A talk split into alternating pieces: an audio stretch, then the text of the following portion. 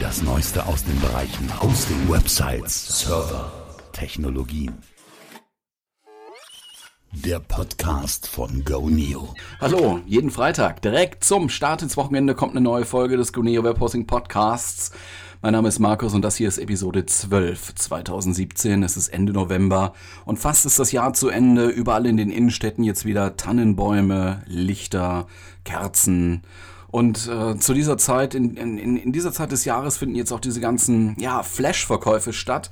Das Ganze hat natürlich unter einem Namen, wobei ich jetzt gar nicht sicher bin, ob ich den nennen darf, weil dieser besondere Freitag ja ähm, eine best bestimmte Benennung hat, die auch urheberrechtlich geschützt ist oder markenrechtlich geschützt ist. Und wenn man das benennt und verwendet, dann kann es sein, dass man da Stress kriegt. Deswegen lasse ich das mal lieber. Aber für viele von euch da draußen, die jetzt gerade eine, eine Webseite betreiben, über die sie was verkaufen möchten, also möchten also einen, Online-Shop oder so, für die dürfte jetzt das die heißeste Phase des Jahres sein. Abverkauf und natürlich dann auch das Jahresendgeschäft, das Weihnachtsgeschäft. Da wollte ich jetzt gar nicht so tief reingehen, eigentlich gar nicht reingehen. Ich wollte eine andere Geschichte aufgreifen, in Facebook gibt es ja viele Gruppen zu den ganz unterschiedlichsten Themen und es gibt natürlich auch Gruppen hm, für Blogger. Blogger, die ganz speziell über ihre Hosting-Bedürfnisse da auch sprechen und äh, auch technische Fragen dort diskutieren. Wenn man die Themen verfolgt, taucht da eigentlich immer wieder in, in ziemlicher Regelmäßigkeit die Frage auf, äh, wie, wie soll ich meinen Blog denn machen? Mit einem Baukasten oder mit mit, ja, mit einer Anwendung wie WordPress. Also WordPress ist, ja, ist schon der Standard, zumindest was den Mainstream angeht. Es gibt natürlich auch noch andere Möglichkeiten, einen Blog zu machen mit einer Open Source Plattform. Eine andere Möglichkeit wäre dieses B2 Evolution oder B2 Evolution, wenn man es deutsch aussprechen möchte. Ist übrigens auch bei uns im äh, Goneo Klick-Start-Katalog. Das heißt, du kannst mit 1, 2, 3, 4 Klicks ist äh, deine Anwendung dann aufgesetzt. Das funktioniert mit WordPress und mit vielen anderen Anwendungen und eben auch mit Konkurrenz will ich nicht sagen, aber mit einem ähnlichen Tool wie WordPress B2 Evolution kannst du ja mal angucken, wenn du demnächst mal wieder in deinem Guneo Kundencenter bist. Dennoch, ich wollte diese, diese, diese Frage gerne mal aufgreifen. Wie mache ich am besten einen Blog? Soll ich einen Baukasten nehmen, ein Baukastensystem oder sowas wie WordPress? Zunächst, erstmal ein Blog ist erstmal eine Webseite ein spezieller Typus Webseite. Jetzt kann man mal fragen, was macht eigentlich so ein Blog aus? Was fällt einem da ein dazu? Ja, es ist meistens eine Person, die sich um die Inhalte vorwiegend kümmert. Im Nintendo sind es zwei oder, oder vielleicht mal drei Leute, aber ich würde jetzt mal ohne das äh, wissenschaftlich unterfüttern zu können, würde ich mal sagen, die meisten Blogs werden dann doch ja, von, von, von einer Person betreut. Und äh, es, es gibt immer so, so, so, so, so einen Blogger, der, der sich um die Inhalte kümmert.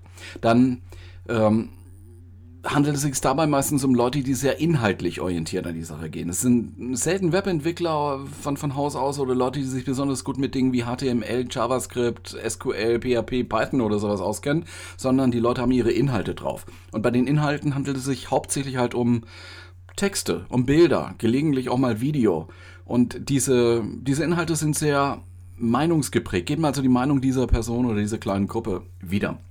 Die Inhalte sind auch thematisch sehr spitz, also spezifisch auf ein Thema ausgerichtet. In den meisten Fällen würde ich mal sagen, bei Blogs ist das eben oft äh, ja, Beauty, Mode, Reisen, Technologie, ähnliche Dinge, die, die schon eine gewisse breiten Wirkung haben, aber die dann doch eben auf das Thema Beauty zentriert sind und äh, die nicht Beauty und Technologie oder sowas mischen. Ja, es sind Themen, in denen der Betreiber halt ein absoluter Spezialist ist. Fachmann, Fachfrau zumindest, vielleicht aber auch Influencer. Im Idealfall werden die Inhalte sehr oft aktualisiert. Das soll jetzt mal bedeuten, es kommen regelmäßig neue Inhalte dazu, auf Tagesbasis, auf Wochenbasis. Zu zwei, dreimal in der Woche kann man da schon bei einem erfolgreichen Blog mit einem neuen Beitrag rechnen. Und meistens werden die Beiträge chronologisch präsentiert. Die neuesten stehen typischerweise oben, die Älteren umso weiter unten, je älter sie sind. Das, das macht einen Blog aus. Ne? Das ist vielleicht das Kriterium, in dem sich Blogs von anderen inhaltegetriebenen Webseiten zumindest mal unterscheiden. Und ansonsten würde ich an dieser Stelle gerne festhalten, dass äh, an sich alles, was wir jetzt an Argumenten bringen, sei es für oder wider, der Verwendung eines Baukastens auch für alle anderen Webseitenarten gilt. Zumindest bis zu einer bestimmten Größenordnung von, jetzt brauchen wir mal eine Zahl, um das einzuordnen, sagen wir mal 1000 Besucher pro Tag. Ja? Also, konkret zu der Entscheidung. Soll ich einen Homepage-Baukasten nutzen oder soll ich eine Open-Source-Anwendung nehmen, um meinen Blog zu machen, meine Webseite zu machen, wie zum Beispiel äh, eine Anwendung wie WordPress, Joomla, Drupal, Typo 3, Impress Pages, Contao und so weiter und so weiter. Da gibt es ja einige und viele davon findest du, wie vorhin schon mal kurz erwähnt, bei uns im Goneo Click Start Katalog. Es gibt gute Gründe, die für einen Homepage-Baukasten sprechen, wobei die Bezeichnung Homepage-Baukasten finde ich, greift heute etwas zu kurz. Klingt so niedlich, so ein bisschen clicky bunti und man kann alles Mögliche damit machen, so wie, wie Bauklötze, die man aufeinander stellt und dann schmeißt man es halt wieder ein. Also ganz so unverbindlich ist das nicht. Ne? Solche Systeme können heute sehr gute Websites generieren. Der Vorteil ist, man bekommt eben nicht nur diesen Satz von Möglichkeiten, was da alles so dazugehört und kann das jetzt kombinieren, so sich selber was zusammenbauen. In diesem Tool steckt eigentlich auch die Anleitung, wie, wie man das richtig macht und wie man es standardkonform macht. Richtig im Sinne von, so ist es der Webuser, der gemeine Webuser gewohnt oder so sieht es im Browser dann letztlich gut aus. Das hat mit der Anordnung von Elementen zu tun, die auf einer Webseite normalerweise angebracht werden. Dazu gehören ja die Logos, ne, die oben stehen, oben links und bei einem Clip auch dieses Logo, kommt man immer auf die Startseite zurück. Solche Standards eben, die nie, nirgendwo jetzt so, so verbrieft sind, aber was halt jeder so macht, weil man es einfach so gewohnt ist. Also so, wie soll ich sagen, so paradigmatisch oder mir fällt mir jetzt kein guter Begriff dazu ein. Oder ein anderes Beispiel ist ein Bildheader. Ne? Wenn man auf eine Webseite kommt, ist meistens oben ein Bild, das das Thema so ein bisschen reflektiert. Unten hat man dann diesen Footerbereich. Dort kann man dann mit so Standardlinks rechnen, wie da steht was äh, über, äh, wie man den, den Betreiber kontaktieren kann oder es steht dann das gesetzlich vorgeschriebene Impressum dort oder ist dort verlinkt. Und außerdem können diese Tools noch mehr. Bei, bei Guneo gibt es übrigens auch so einen Webseitengenerator, sage ich jetzt mal. Dieses Produkt heißt EasyPage. Wenn du es mal angucken möchtest, schau mal auf www.goneo.de slash EasyPage. Also eigentlich wie man spricht wie Easy. Ja, das ist halt easy. Easy Page. Damit werden auch andere Aufgaben abgefangen. Zum Beispiel auch in, in EasyPage, was man so als, als Webseitenbetreiber eben mit andenken muss. Das können so sogenannte Widgets integriert werden. Das ist sowas wie ein Kontaktformular zum Beispiel oder Social Media Integrationen. Ne? Man kann es gleich direkt auf, auf Twitter oder auf Facebook teilen und so weiter. Schau es dir mal an. Du kannst die EasyPage 30 Tage unverbindlich testen. Danach kostet das aber auch nur so 2,95 Euro im Monat. Eine Domain ist dabei, E-Mail ist dabei. Das ist eigentlich so ein rundum sorglos Paket. Grundsätzlich, jetzt unabhängig auch von Guneo, muss ich sagen, die Tools liegen durchaus im Trend. Das äh, auch EasyPage ist sowas wie Software as a Service. Du musst also nichts installieren, du brauchst kein spezielles Programm, du musst nichts wissen über HTML, JavaScript oder PHP oder MySQL. Im Prinzip musst du nicht mal ein Bildbearbeitungsprogramm auf der eigenen Festplatte haben. Das kann eigentlich die Anwendung, Anwendung ganz alleine ähm, bewältigen. Auch Tracking ist möglich. Was Tools wie EasyPage alle gemeinsam haben, ist, dass man als Nutzer von der Vorlage ausgeht. Man wählt aus, es gibt viele Vorlagen, eine wählt man aus, wo man sagt, das passt mir, das gefällt mir und die füllt man dann mit eigenen Inhalten. Diese Vorlagen nennt man gewöhnlicherweise Templates, weil sie ja eigentlich weiterentwickelt werden sollen damit man die Webseite individualisiert. Das ist halt so, dass man mm, Elemente hinzufügen kann. Das mit den Widgets habe ich vorhin schon gesagt. Man kann die Farben ändern, man kann die äh, Schriftart vielleicht zum Beispiel ändern. Da unterscheiden sich die verschiedenen Anbieter ein bisschen, was möglich ist und was nicht möglich ist. Es ist halt auch so, wenn man, wenn man gar kein eigenes Bild hat, wo soll man es auch herbekommen für, für, für das große Header-Bild oben, ja? Dann kann man äh, auch schon mal meistens eins verwenden, das in der Vorlage eben mit zur Verfügung steht. Oft kann man es auch auswählen, soll es ein Sonnenuntergang sein oder soll es ein blauer Himmel sein, soll es ein Wald sein. Da gibt es verschiedene Möglichkeiten, wie, wie man aus, den, aus dem Fundus, was das Template mitbringt, auch etwas auswählen kann. Und äh, je nach Anbieter kann man diese Templates auch ganz, ganz gezielt beeinflussen. Das muss man natürlich dann auch können. Also man kann zum Beispiel diese, diese CSS-Tags setzen, also eigene CSS-Tags, CSS Cascading Style Sheets.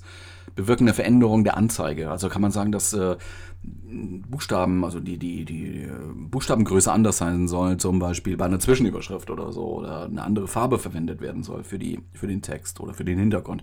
Ähm, wenn man damit umgehen kann, kann man auch ganz gezielt Beeinflussungen machen, muss ich nicht um das komplette Template kümmern, sondern man kann, kann ganz gezielt zum Beispiel die Unternehmensfarben da äh, verwenden für bestimmte Merkmale auf der Webseite. Man kann auch eigene Skripte einbauen, also in JavaScript oder auch in einer anderen Skriptsprache.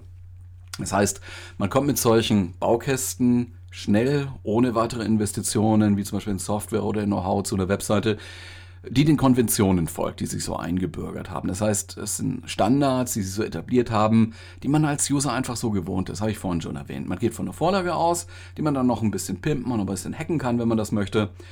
Allerdings, und das muss man halt auch dazu sehen und dazu sagen, es gibt keinen Standard, wie die Inhalte abgelegt werden, wie das intern dann organisiert werden. Das heißt, die Inhalte sind nicht austauschbar von Anbieter zu Anbieter.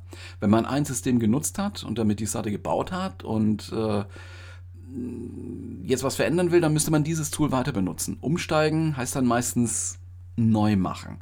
Und außerdem muss man halt auch Folgendes bedenken.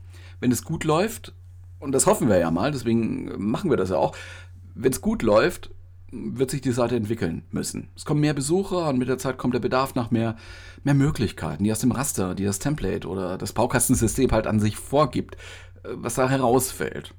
Auch wenn man sagen kann, dass das WWW, meine damit jetzt das, das Web, das World Wide Web, so wie es wir heute kennen, ist eigentlich etabliert. Da kommen jetzt vielleicht nicht die ganz großen Überraschungen. Äh, es ist aber doch dennoch so, dass die Technologien darunter, dahinter sich schon weiterentwickeln. Es gibt ja so diese, diese, diese Frameworks wie Bootstrap, da gibt es neue, äh, neue Versionen, die können mehr, die machen was anderes. Und diese neuen Technologien und Ansätze werden auch von, ich sag mal, von den großen Sites, die wirklich äh, mit viel Aufwand gebaut werden, und die das Web eben prägen und ausmachen, werden aufgenommen und eingesetzt. Und bald stellt sich dann bei den vielen kleineren Seitenbetreibern der Wunsch an, hey, das, das will ich eigentlich auch auf meiner Seite. Meine Kunden sind das von den, von den Großen gewohnt. Ich, ich muss sowas dann auch machen. Und gerade wenn es dann um den, ja, ich sag mal, neuesten heißen Scheiß geht und so, dann braucht man Zugriff auf Herz und Nieren der Webseite.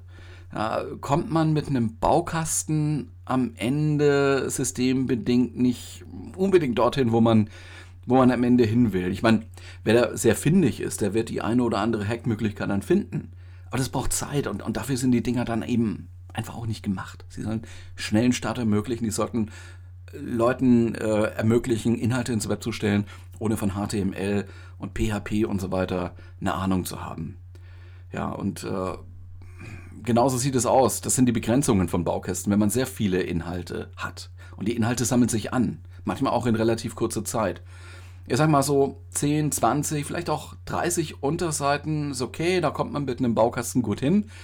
Bis dahin bleibt auch alles übersichtlich, doch bei allem, was dann drüber hinausgeht, ist ein Baukasten möglicherweise dann nicht mehr das Mittel der Wahl. Da, da müsste man dann vielleicht nochmal investieren und dann müsste man sich Leute holen, die, die damit umgehen können oder man bringt sich das in irgendeiner Form selber bei. Also investiert Zeit und nicht gleich Geld und holt sich vielleicht auch nochmal Software oder so.